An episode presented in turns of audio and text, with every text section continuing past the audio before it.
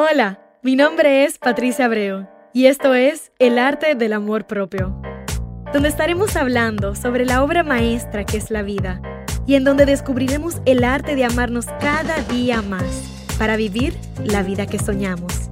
Te invito a que me acompañes en tu journey de amor propio. Bienvenido mi gente, señores, a este primer capítulo del arte del amor propio con invitado. En el día de hoy tenemos al doctor Guillermo Moncada, cirujano general de laparoscópica y bariátrica. Así que démosle la bienvenida. Vamos a estar, vamos a estar tomando un tema eh, en consideración sumamente importante, no solamente por el tema del sobrepeso per se, sino también porque hay muchísimas cosas que se pueden llevar de ahí, independientemente de cuál sea tu peso, de cuál sea tu tipo de cuerpo, eh, que puedes poner en práctica para tu vida, para una vida de más amor propio y una vida más auténtica. Démosle la bienvenida a Guillermo Moncada. Guillermo, gracias por estar gracias, aquí. Patricia, por invitarme. Bienvenido, el primer invitado, o sea que estoy sumamente feliz. El primero. ok, ya, es un poquito de presión, pero ok. No, que va, que va. Yo sé que va a ser eh, un, un, momento muy agradable y sé que le vamos a sacar muchísimo, muchísimo provecho a esta conversación. Claro que sí. Guillermo, Primero que nada, te quiero agradecer porque tú fuiste que tuviste esa primera eh, interacción conmigo donde me trajiste a la conversación lo valioso que tú estabas viendo el contenido de amor propio en las redes y de cómo eso venía, eh, tú veías cómo se, relacionaba con tus pacientes. Cuéntame un poquito de eso, o sea, ¿qué tú ves en tus pacientes? Eh, ¿qué, tú has, ¿Qué tú has aprendido en tu tiempo de práctica y cómo tú quisieras eh, seguir adelante para no solamente ser apoyo para ellos como médicos, sino también con esta parte que va un poquito más profunda que simplemente una cirugía bariátrica. Ok. Eh, el mejor ejemplo, por ejemplo, vale, valga la redundancia, fue un paciente que tuve hace dos meses. Paciente 6 pies 2 pulgadas, 364 libras.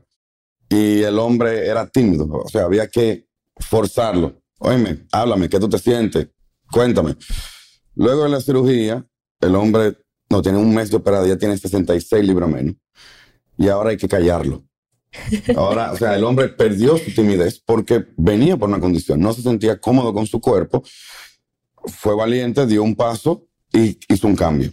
Pero es así, o sea, si no se hace el cambio, va a haber problemas. Y el contenido, por ejemplo, del amor propio, el arte del amor propio, en este tiempo es primordial porque estamos durando más tiempo con nosotros solos. Y creo que si uno no se siente cómodo con quien uno está, o dos opciones, o busca cómo cambiarlo, o acéptate y ya.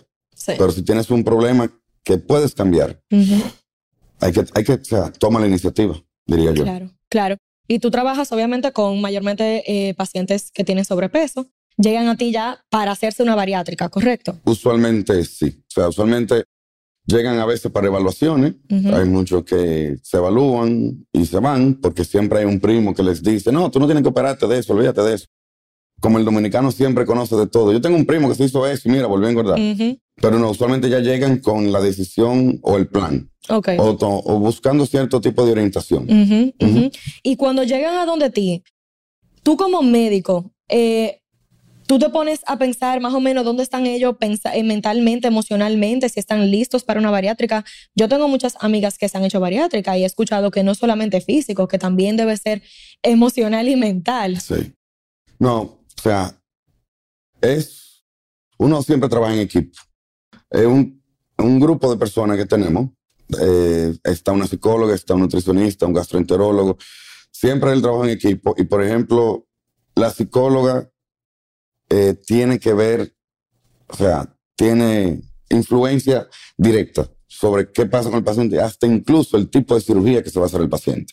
Ella, por ejemplo, me dice a mí, mira, él es dulcero y no, no va a dejarlo dulce. Y yo, ok, cambiamos de cirugía. O él es esto, él, bebe alcohol, no se puede. Y yo, ok, está bien. Él es fumador. ¿Y cómo, cuál es la diferencia?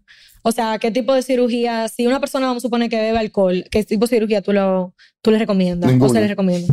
Ninguna. Entonces, ¿qué tú le recomiendas a ese paciente? Si esa persona está buscando una solución.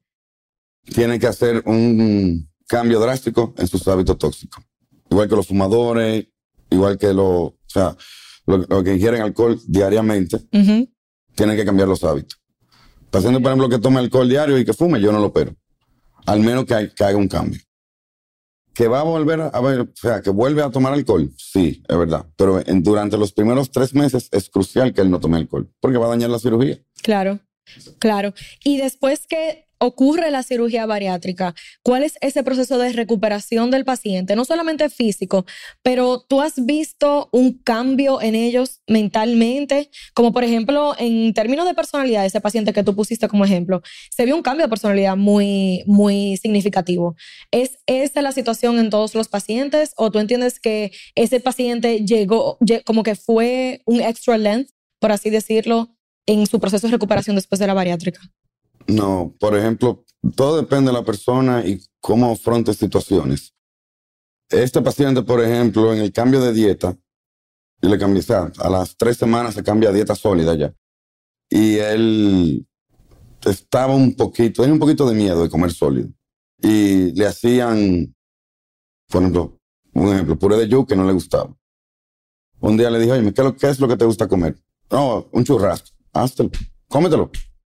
O sea, él, ahí sí, todo depende. Hay pacientes que son más proactivos que otros, que son... O sea, hay pacientes proactivos y hay pacientes reactivos.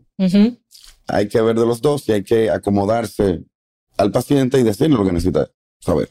Eso está sumamente interesante. O sea que depende del paciente también darse cuenta cómo está reaccionando emocionalmente, se puede decir, a la, a la propia cirugía. Porque los, los efectos físicos se van a ver. O sea, la bariátrica ocurrió físicamente, pero ya después de ahí, el, la reacción que hace el paciente emocional es vital, yo diría, para el éxito de la, de la bariátrica a largo plazo, ¿correcto? Que ahí es donde entonces entraría un, un, verdadero cambio, una verdadera transformación en esos hábitos que antes eran tóxicos, que tiene la oportunidad de no volver a ser ahora después de una bariátrica, como puede ser el binge eating, puede ser la comida chatarra y ese tipo de cosas. Sí, pero es, o sea, es una herramienta. Tú cambias aquí para cambiar aquí. Claro. Entonces, por ejemplo, tú sabes que tu estómago está más pequeño, que no puedes comer lo mismo, y tú quieres una hamburguesa, sin buscarme problema con nadie, vamos a no decir nombre, tú no irías a una cadena de comida rápida. Claro. Tú buscarías la hamburguesa. Claro. Es lo mismo. Hay gente que no piensa, hay gente que necesita esa comida chatarra de, cadena de comida rápida porque sí. ya, pero es, un, cambio de chip, como uno dice. Sí, sí, sí, 100%, 100%. Eh, me encanta eso. Mira, vamos a hablar un poquito del tema del fat shaming, que es algo que hemos eh, conversado ya varias veces antes de llegar hasta aquí. Eh, cómo el fat shaming empieza inclusive a un nivel escolar y cómo eso se ve luego a nivel ya de la sociedad, o sea, en adultos y por la, la misma cultura de las redes sociales, cómo eso sale todavía más a relucir y cómo tiene una influencia en hasta cómo nosotros percibimos nuestros cuerpos. ¿Qué tú puedes, que, como médico especialista en esa, en esa área y obviamente parte, un ciudadano de la sociedad, dime tu opinión sobre eso? Bueno, lo primero es que la mayor, o sea, la primera causa de bullying a nivel escolar, nacional e internacional, es el peso, es la obesidad hay que decirlo claro, o sea, desde niños estamos programados que todos tenemos que ser modelos de, de, de, Tommy Hilfiger, de Victoria's Secret y así. Y por ejemplo, hay muchos factores, porque a, nivel social, o sea, a nivel social se entiende que el paciente que tiene sobrepeso u obesidad es el, el flojo, el perezoso, el que no tiene fuerza de voluntad. Y si alguien lo está escuchando por ahí, o lo escucha, lo voy a decir y lo voy a mantener, muchas veces no es culpa del paciente. Hay muchos factores, muchas veces no es culpa del paciente. Pero, por ejemplo, un paciente, ahora mismo, por ejemplo, una neumonía, tú le dices a él, pero respira bien, tú no tienes fuerza de voluntad, respira bien. No, tú no le dirías eso a un paciente que tiene una neumonía. Pasa lo mismo con la obesidad. Hay personas, o sea, yo tengo una paciente que tiene cinco intentos de pérdida de peso en los últimos cuatro años y no pudo rebajar. Tiene más de 35 años ya ahí, después de los 30, se hace más difícil bajar de peso. Claro. Y ella tiene cinco intentos y ella superó. Tenía, ¿ella calificaba para la cirugía? Sí. Que tal vez otra persona diga, no, ella no calificaba. Ella calificaba. Pero la gente no lo entiende. El fat shaming, desde los 1970, la obesidad está conocida como una enfermedad. A nivel social todavía no. La gente no le entiende que es una enfermedad. Sumamente interesante eso. Sumamente interesante porque entonces vivimos en una sociedad en donde entendemos, como tú bien dijiste, que tenemos que ser flacos, que tenemos que vernos fit. Entonces, y si no lo estamos, aunque hagamos el esfuerzo inhumano para llegar ahí y no lo estamos, entonces sentimos que es falta de, hasta de valor propio como ser humano. O sea, no tenemos la capacidad de llegar a ese peso. Significa que nuestra dignidad no está donde pudiera estar. Y hay un tema de valor propio y de amor propio sumamente importante. Wow, eso es muy interesante eh, verlo. Y una pregunta, en cuanto a este tema de, sobre todo el hecho de que es una enfermedad, ¿hay algo que se puede hacer desde temprana edad para no tener que llegar a ese nivel en donde estamos obesos después de los 30? Porque como tú bien dijiste, después de los 30 es más difícil tú bajar de peso. Pero yo también creo, yo vivo una vida saludable en su mayoría y yo sí sé que los hábitos que tú tienes desde pequeño y los hábitos que están en tu familia, que están en tu núcleo familiar, tienen una gran influencia de quién tú te vuelves luego como adulto independiente y cómo eso también se afecta en tu vida, en tu salud a niveles generales. Hay muchos, o sea, hay, hay niveles, por ejemplo, sociales y cultural. Por ejemplo, por ejemplo, en México. En México la tasa de obesidad creo que debe ser el doble de la de aquí. Sí, Pero todo lo que ellos comen es frito. Todo es frito, todo es con grasa. Eh, por ejemplo, aquí tú analizas la dieta del dominicano y todo tiene carbohidratos, todo tiene almidón, plátano, arroz, todo tiene almidón.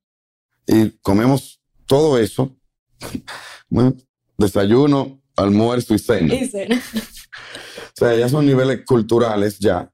Por ejemplo, yo le doy un consejo a la gente. Tú quieres bajar un poquito de peso, deja el arroz un mes. Te vas a dar cuenta que vas a rebajar. Deja el arroz un mes. Pero son ya factores culturales donde habría que hacer un cambio de la dieta. O sea, no, es imposible. De que ya tendremos que cambiar la bandera dominicana. Exacto, no, es imposible. Bueno, pero es posible porque yo pienso que estamos viendo una sociedad que ya está cada vez más vegetarian, más vegan, más gluten free, no sé qué cosa, que si el wellness industry, y creo que eso también puede tener una influencia positiva en nuestros hábitos alimenticios. Yo soy una víctima de eso porque yo soy vegetariana desde el 2017. Nada, perfecto. eso es cierto, eso es cierto. Un tema para otro podcast. Yo no voy, no voy. Eh, tengo aquí, Guillermo, te quiero preguntar sobre la importancia del lenguaje que utilizamos con nosotros mismos en base a nuestro peso. Tú hablaste de que a veces, muchas veces, eh, las personas que tienen obesidad se culpan a sí mismos porque no pueden llegar a ese peso, no importa cuál sea el esfuerzo que hagan, y por los mismos estándares de la sociedad se sienten menos dignos de, de participar en la misma.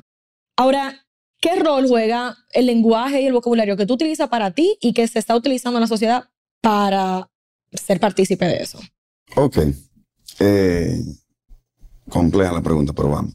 Eh, ahora mismo, por ejemplo, eh, todo el mundo trata de ser políticamente correcto.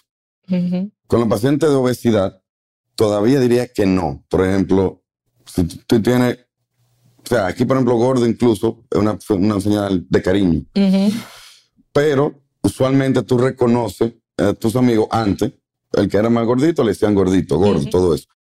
Eh, eso tiene consecuencias sobre esa persona, porque lo oye todos los días. O sea, y lo ve como una debilidad.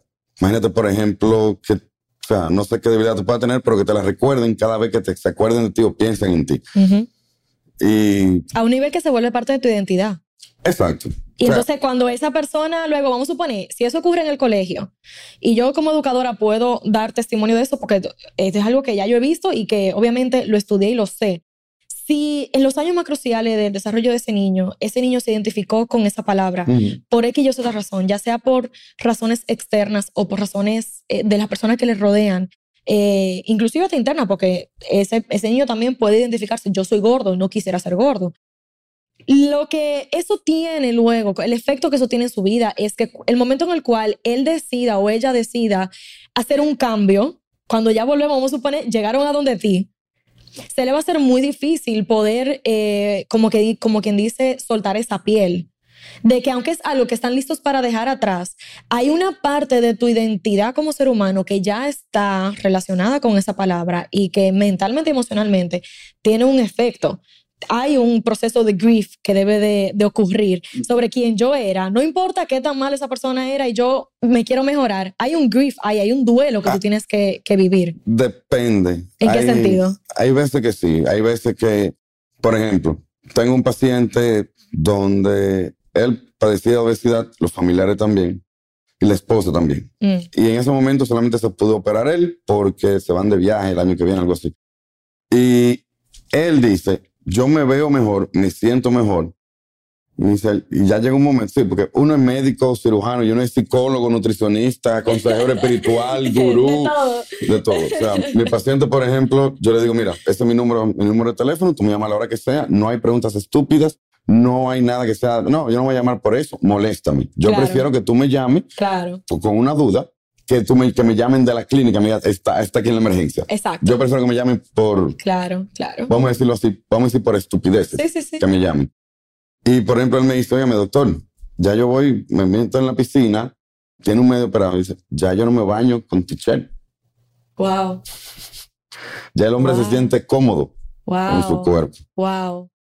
Hay otro paciente, por ejemplo, ellos lo que sienten es que ellos estaban a nivel así, vamos a poner una analogía, que ellos estaban como en una jaula y luego de la cirugía que empiezan a perder peso, son libres. Mm. Tengo pacientes que me dicen a mí, yo hubiera sabido esto, me hago esto hace 20 años. Yo hubiera sabido esto, me hago esto, hago 15 años.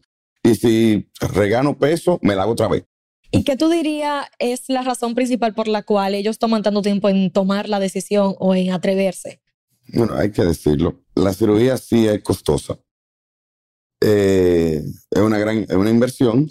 Otra cosa, no se considera medicina, se considera más estética, aunque está demostrado que es salud. Claro, debe ser salud. O sea, el plan de nosotros, lo digo nosotros, de todos los cirujanos bariátricos, es uno, mayor tiempo de vida y dos, mayor calidad de vida. Mm.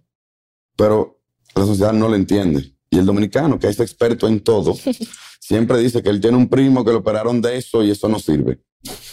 Eso está sumamente interesante. O sea, que por, la, por el mismo orgullo de la persona, es literalmente la razón por la cual se está postergando una decisión que puede ser vital para su calidad de vida y para el, el time span de su vida, o sea, para la duración de su vida. Esto es un momento importante, señores, porque cuando estamos hablando de amor propio, el amor propio no es algo que se debe cuestionar, no es algo que se debe dejar para luego. O sea, tú tienes que saber pararte responsable por tu vida en el momento en el cual tú tienes que pararte responsable por tu vida, que es ahora. Sea, si tú tienes un problema, y en este caso estamos hablando del sobrepeso, de la obesidad, hasta de tu salud, hasta de lo que tú comes, porque estamos hablando de bariátrica porque esa es tu especialidad, Guillermo, pero puede ser cualquier otra cosa. ¿Por qué esperas? ¿Qué estás esperando? Si es una inversión económica, yo estoy segura que para un apartamento si hacen el esfuerzo, para un carro si hacen el esfuerzo, ¿cómo no lo hacen por su vida y por su salud? Eso es sumamente importante y también tiene mucho que ver con cómo lo percibe la sociedad, cómo lo percibe la cultura, como tú dices. Se parece como que algo más estético y alguien y la gente dice, no, porque yo no quiero hacerme eso, porque yo no quiero eh, parecer muy superficial, pero tu salud y tu vida está en riesgo. O sea, tu vida es ahora. Una pregunta, Guillermo, ¿qué tú dirías? ¿Qué rol tú dirías que juega el rol de la carga emocional que lleva cada paciente en base a esta cirugía? O sea, yo estoy segura de la cantidad de vida que se transforman literalmente por, por una bariátrica y ya hemos dado varios ejemplos de eso, pero ¿qué tú dirías en relación a eso y la carga emocional que ellos vienen cargando al momento en el cual ellos vienen a una primera consulta contigo? Sí, eh, Usualmente cuando el paciente llega, han habido intentos anteriores, anteriores de pérdida de peso. Y el paciente llega ya como que la cirugía es la última opción que le queda. O sea, muchas veces no llegan muy confiados. Dicen, yo voy a intentar esto ya porque es lo que es lo último que hay. Yo he, intentado bajar de peso y ya esto es. Y lo primero que, por ejemplo, yo personalmente hago en la consulta, hablo con ellos y les trato de quitar eso. Digo, oye, no es culpa tuya. No es que tú, bueno, tal vez tú tengas 20, 30 años alimentándote mal, pero no es culpa tuya solamente. Hay muchos mecanismos, o sea, internos, no diríamos ahí muy, muy técnico, donde la obesidad es un círculo vicioso. Y hoy tú estás rompiendo ese círculo, hoy tú estás saliendo de ahí. Pero te lo digo, no, porque yo hago dieta, por ejemplo, lo usualmente que me dicen, yo hago dieta y ejercicio y no bajo nada. Duré un mes, una paciente, por ejemplo, ella come saludable, hace ejercicio y no, no, no bajaba de peso. La opero y usualmente yo a los pacientes no le, no le digo que se pesen en su casa. Yo le digo, te, pesamos, no, pesamos aquí. Yo te peso al mes. Esta paciente a la semana de operada vuelve a la consulta, chequeo normal. Y me dice, ¿tú sabes que yo me pesé? yo, yo, sé que sí. dime, dime, ¿cuánto? Y me dice, no, 10 libras menos en una semana. Yo, yo, yo traté dos meses y no bajé eso. Y en una semana tengo 10 libras menos. Entonces, ven los resultados, se están ayudando y no es hacer trampa, porque si es hacer trampa, buscar lo mejor para ti, entonces yo creo que todos somos unos tramposos. Claro. Que seamos más tramposos. Exacto. pero la gente usualmente llega con mucha culpa, llega con esa sensación de... Unworthy. Eh, sería unworthy, sería shame, le estoy buscando la palabra, sería como no, no suficiente, como que fallé. Eh, vienen con el fallé. Sí, sí, con la falta de dignidad. Exacto. Con la falta de dignidad de, de, decir, yo pertenezco aquí, yo pertenezco, yo, tengo, yo me merezco vivir, yo me merezco tener esta vida, yo me merezco ser saludable. Ellos llegan con el fallé. Traté de hacerlo por esta forma y no pude, fallé. Y una pregunta, aquí voy a entrar un poquito más profundo. Eh, yo me gusta analizar mucho la parte psicológica del ser humano, las conductas, ese tipo de cosas. Y algo que yo he venido estudiando mucho es la conducta del victimato. La conducta de, ay, ya yo hice todo lo que yo pude y me quedé ahí. Yo sé, no le quiero quitar crédito al esfuerzo que están haciendo tus pacientes antes de llegar a donde ti. Ahora bien, tú dijiste ahorita, cuando llegan a donde ti, están rompiendo con un ciclo vicioso que te da la obesidad. Sí. Ese ciclo vicioso, ¿qué tan parecido puede ser al ciclo vicioso que te da el de la conducta víctima? El de la conducta víctima es el siguiente. Ay, yo no sé qué hacer al respecto. Ay, eh, ya yo hice todo lo que yo pude. Yo he intentado de todo y no. Tú me estás entendiendo, ¿verdad? y el dominicano tiene una tendencia muy fuerte de tener una conducta de víctima. Eh, yo no diría víctima. El dominicano es muy conformista. Es, lo mismo, exacto. Sí, yo tengo un problema con eso. no, perdón, o sea, tal vez haya gente que se ofenda, pero si tú eres conformista, tú eres mediocre en lo que tú estás haciendo. Lo Estoy de acuerdo. Puede sonar un poquito duro, pero es así. ¿Por qué tienes que conformarte con lo que ya está, con la situación, y no haces nada para cambiarlo? Exacto. Y si, y si lo aceptas, es peor todavía. Exacto. Exacto. Estoy totalmente de acuerdo contigo. Yo la razón por la cual yo empecé a hablar de amor propio es porque para mí es una manera de darle un nombre, por así decirlo, al hecho de que todos necesitamos pararnos responsables por nuestras vidas. Y qué mejor, qué mejor manera de hacerlo que a través de una conversación de amor propio, que viene siendo eso literalmente. O sea, cuando tú dices, yo me amo lo suficiente para hacer tal cosa, tú te paras responsable por tu vida, o sea, tú te paras responsable por tu salud, por tu comida, por tu ejercicio, por tu hábito de sueño, por hasta por no utilizar demasiada tecnología. Todo viene como rodeado con esa palabra, con esa frase de amor propio, pero es exactamente lo que tú dices. A mí, yo como profesora, al fin, aprendí a ver el amor donde no lo había. Y aprendí a darme cuenta de que quizás cuando un padre no se estaba parando responsable por su propia vida, cómo eso se reflejaba en el niño. Y de que al final, como tú dices, la obesidad es una enfermedad que no es culpa de la persona, al final esa misma conformidad con la cual el niño se presentaba dentro del salón de clases no necesariamente era fruto de sí mismo, sino de una falta de pararse responsable de sus padres. Y yo como docente siempre intenté o he intentado o seguiré intentando ser fuente de inspiración porque los niños sigan soñando, sigan parando de ser responsables por sus vidas y que no crezcan en esta cultura de conformismo de ya yo lo tengo todo, yo no necesito más nada y que crezcan para ser adultos conformistas porque al final ese es el tema. O sea que gracias por traer eso ahí porque definitivamente ahí dimos en un clavo. Aquí tengo una pregunta interesante. ¿Es tu peso un causal de tu personalidad? ¿Por qué sí o por qué no? Sí. ¿Por qué? Tal vez suene superficial, pero sí. Porque es sencillo, o sea, si tú no te sientes cómodo con tu cuerpo, no vas a socializar tanto. Por ejemplo, vamos, o sea, todos fuimos adolescentes en un momento. Cuando a uno de nosotros nos salió una espinilla en la cara, que fue algo normal de la adolescencia, tú ese día no querías salir. Entonces, con estos pacientes, cambian la interacción social. Por ejemplo, si hay una fiesta en una piscina, ah, no, voy, pero no me baño. O voy para la playa, no, yo no quiero ir. Sí. Porque se sienten avergonzados de su cuerpo en, en, algunas ocasiones. Y yo sé, si alguien escucha esto, va a haber un comentario que diga, no, yo peso tanto y, y yo no me siento así. Y qué bueno que no se siente así, qué bueno que tiene la, la, la, la confianza, la, no, autoestima. Pero hay en ocasiones donde no. Porque de nuevo, la sociedad no perdona, no tiene miedo de decirte lo que piensa y te lo van a decir. Siempre te van a señalar y te lo van a decir. Sí, sí. Vivimos en una sociedad que está llena de juicios. Yo me estoy leyendo un libro que se llama Judgment Detox de Gabby Bernstein. Yo no sé si tú lo has escuchado. Ella es spiritual leader, speaker en Estados Unidos.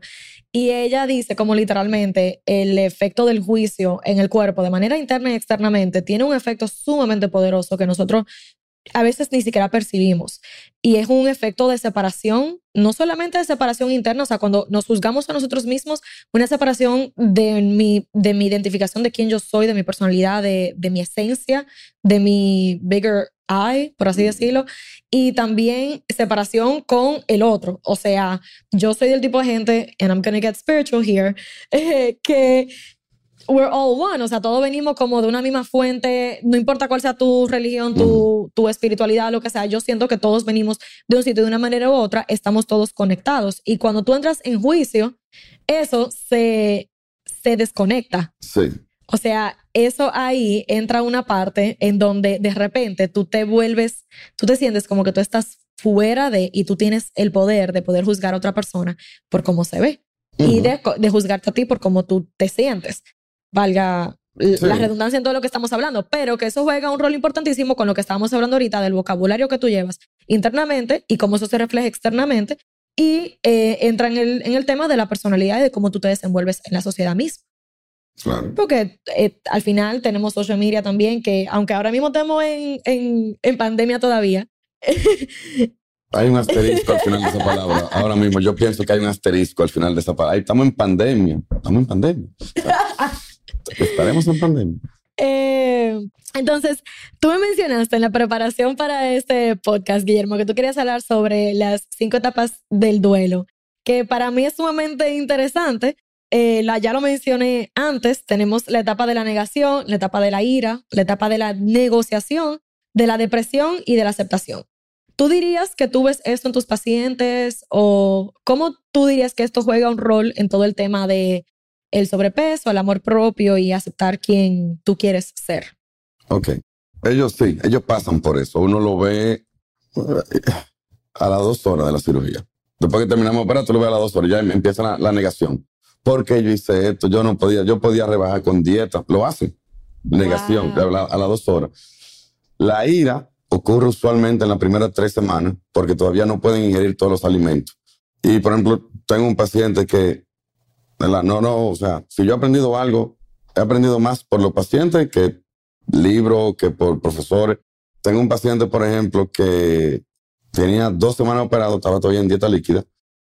Y se va para una villa con sus familiares, me piden permiso, se van y hacen una parrilla.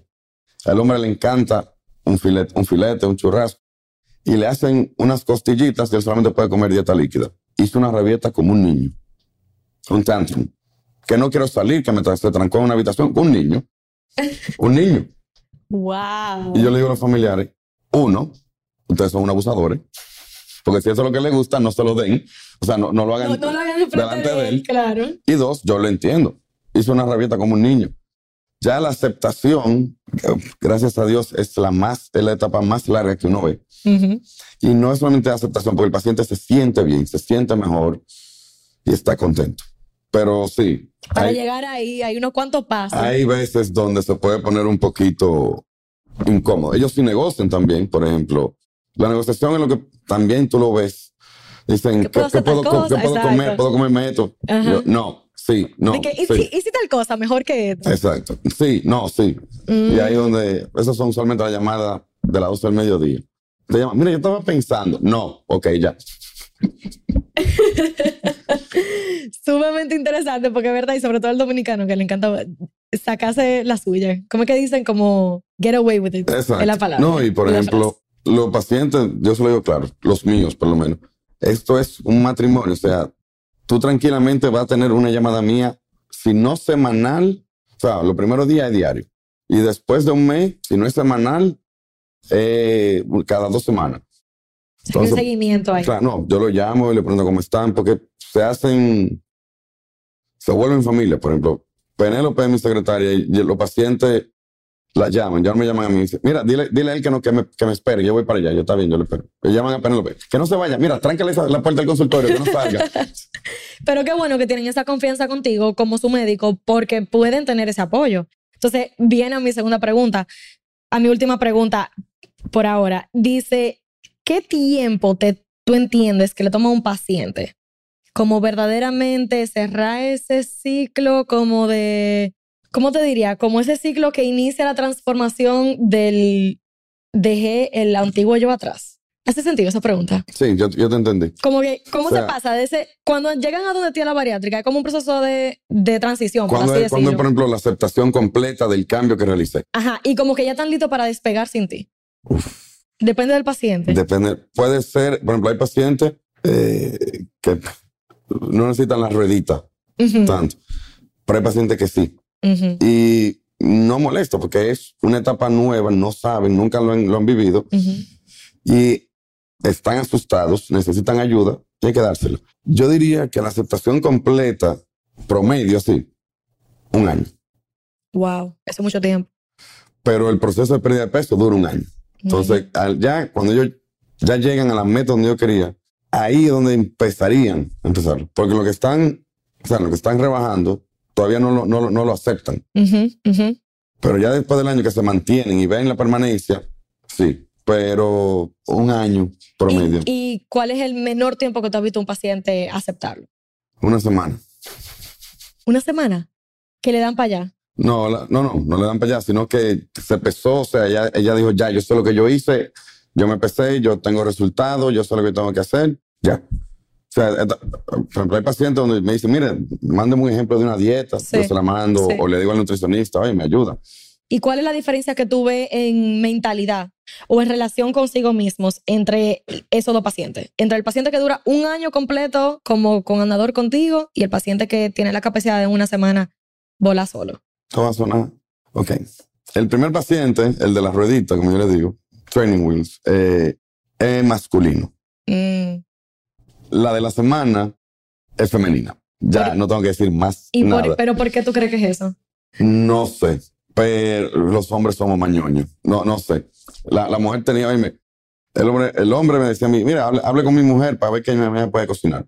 La muchacha a la semana me decía, entonces yo puedo agarrar unos camarones, licuarlos, pasarlo por un calador y me lo bebo. Y yo, muy buena idea. En realidad sí, tú puedes hacerlo. Oye, o sea que eh, pues también el nivel de independencia, que es lo que yo veo, el nivel de independencia hasta cierto punto, hay pacientes proactivos y hay pacientes reactivos. el proactivo es el que está esta, esta- esta muchacha era proactiva. Ella pensaba y tenía un plan. Oye, yo no había operado. Y ella me dice, no, ya yo tengo la sopita, los calditos en el freezer. buscando soluciones. Y ¿por qué? Dice, no, porque, por si acaso. Y yo, y, oye, tú no sabes, se suspende la cirugía. No, lo tengo ahí. Y lo guardo, están congelados y después me lo tomo. El otro era, bueno, llegamos a la casa, vamos a hacer la sopita. Era distinto. Pero cada uno tiene su proceso, eso hay que respetarlo. Mm. Y ayudarlo en cómo, cómo se pueda.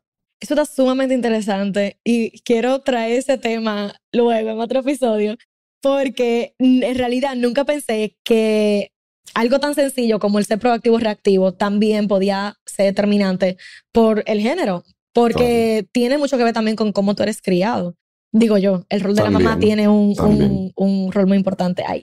Sumamente interesante, Guillermo, esta conversación eh, de amor propio con el peso y, y todo este tema. ¿Hay algo que tú sientes que quieres decir que no has tenido la oportunidad de compartir con, con los oyentes hasta ahora? No, yo creo que abarcamos todo y, o sea, no estoy diciendo, si te sientes bien con tu cuerpo, excelente. Ahora, si crees que puedes hacer algo, toma la medida, toma la decisión y hazlo. Claro. Es salud, o sea, es una enfermedad de, no lo quiero poner así, pero es, por ejemplo, un paciente que tenga una masa rara, un tumor, lo que sea. Si tú no le haces caso a eso, es negligencia propia. Claro. Para que tú entiendas la cómo va eso. Si yo, un paciente, tiene una lesión y yo no le hago caso, yo soy siendo negligente, a mí me demandan y yo puedo ir hasta preso por eso. Pero si tú lo haces con tu propio cuerpo, no pasa nada. Eso está, eso está muy interesante, eso está muy interesante. Y gracias por ponerlo así, para que el que esté escuchando y el que necesitaba escuchar este mensaje, el que necesitaba como recibir esa dosis de inspiración de tú sabes que ya está bueno, de que lo ponga así, le diga cómo va a ser que si yo mismo no me puedo parar responsable por mi salud, por mi vida, por mi cuerpo, Exacto. ¿quién más lo va a hacer? O sea, yo estaba justamente hablando con un amigo de eso, de que nosotros los dos tenemos conversaciones con el tema de la comida en la, casa. Eh, nunca, nuestras familias no compran, no hacen una compra para satisfacernos a nosotros. Y digo, yo prefiero ir yo al súper y no tener ese estrés, pero porque si no voy yo al súper, nadie realmente va a poder cumplir con esa necesidad, algo tan sencillo. Y lo mismo es con tu ir al gimnasio, con tu tener un estilo de vida saludable, con tu tomar la decisión de hacer una cita y llegar a, a tu consultorio o al consultorio de, de cualquiera que sea su médico. Exacto. Algo tan sencillo como eso en mucho sentido, pero que sabemos ya los retos y la carga emocional que eso trae. Señores, espero que les haya gustado muchísimo este episodio. Para mí, yo creo que hay muchísimos, muchísimos aprendizajes que podemos sacar, independientemente de seamos alguien con sobrepeso o no, independientemente de que tengamos eh, problemas de salud o no. Yo creo que siempre hay algo que seguir aprendiendo de cómo cuidarnos a nosotros mismos, de cómo pararnos responsables por nuestras vidas. Y lo importante es que estás aquí, que estás creciendo, que estás buscando maneras de seguir adelante de una vida más saludable, más auténtica y llena de más amor propio. Gracias por sintonizar. Nos vemos en una próxima entrega. Introducing new Benefion's Wrinkle Smoothing Eye Cream by Shiseido. Now even better to boost smoothness around the eyes. 96% saw reduced wrinkles and diminished dark circles in just seven days. Find Shiseido Benefion's Wrinkle Smoothing Eye Cream at a Macy's near you. Tested by 110 women.